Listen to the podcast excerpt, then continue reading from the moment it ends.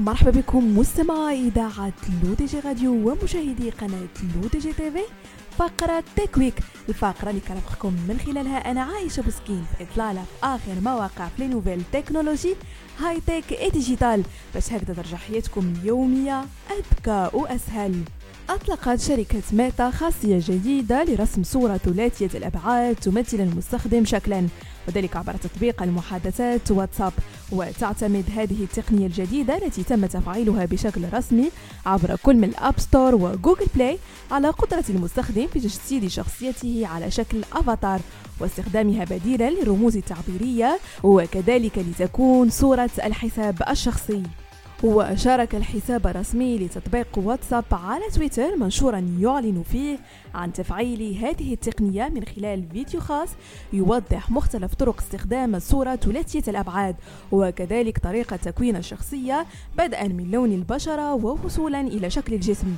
وكتب الحساب الرسمي لواتساب شاهد أكثر مع تقنية أفاتار أكثر من صور السيلفي أو الرموز التعبيرية مثل عاطفتك وشخصيتك وأكثر من ذلك. إلى كل دردشة مع الأفاتار.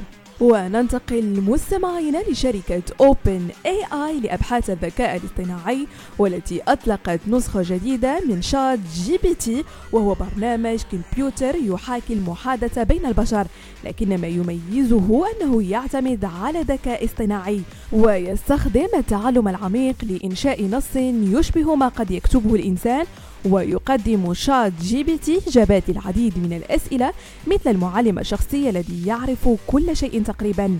الروبوت مجاني ويمكن للجميع استخدامه. كل ما عليك فعله هو الذهاب للموقع الرسمي وإنشاء حساب جديد وستكون جاهزا لاستخدامه وكتابة الأسئلة في جيبك.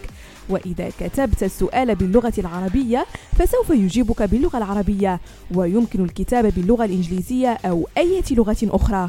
ويمكنك استخدامه بعدة طرق.